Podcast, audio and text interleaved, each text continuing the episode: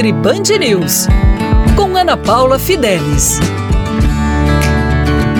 Olá! Hoje eu vou falar sobre problemas articulares e dores nas articulações. Isso tudo pode ser melhorado através da alimentação e alguns suplementos específicos.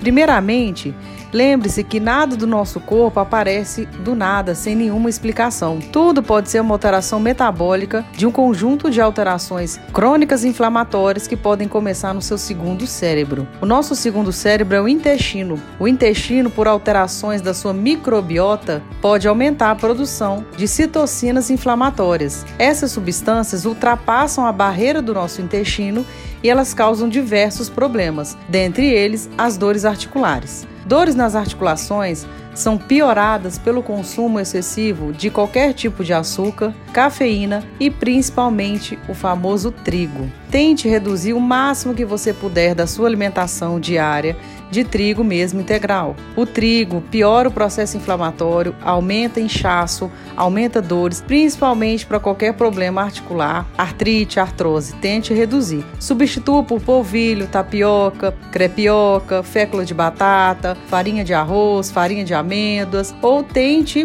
mudar os seus hábitos aos poucos. Ninguém é obrigado a comer pão todos os dias, isso é um hábito enraizado nosso. Então, se você quer melhorar suas dores, tente reduzir o máximo que você puder do trigo. Além disso, adicione na sua alimentação peixes. Os peixes são fontes de ômega 3. Peixes fontes de ômega 3, que é uma gordura potencialmente anti-inflamatória, são atum e sardinha. Aproveite que no nosso país tem muito atum e sardinha e aumente a sua ingestão. Eu vou sempre falar dicas aqui para vocês, então fica aqui na Rádio Band News FM e lá no meu Instagram, arroba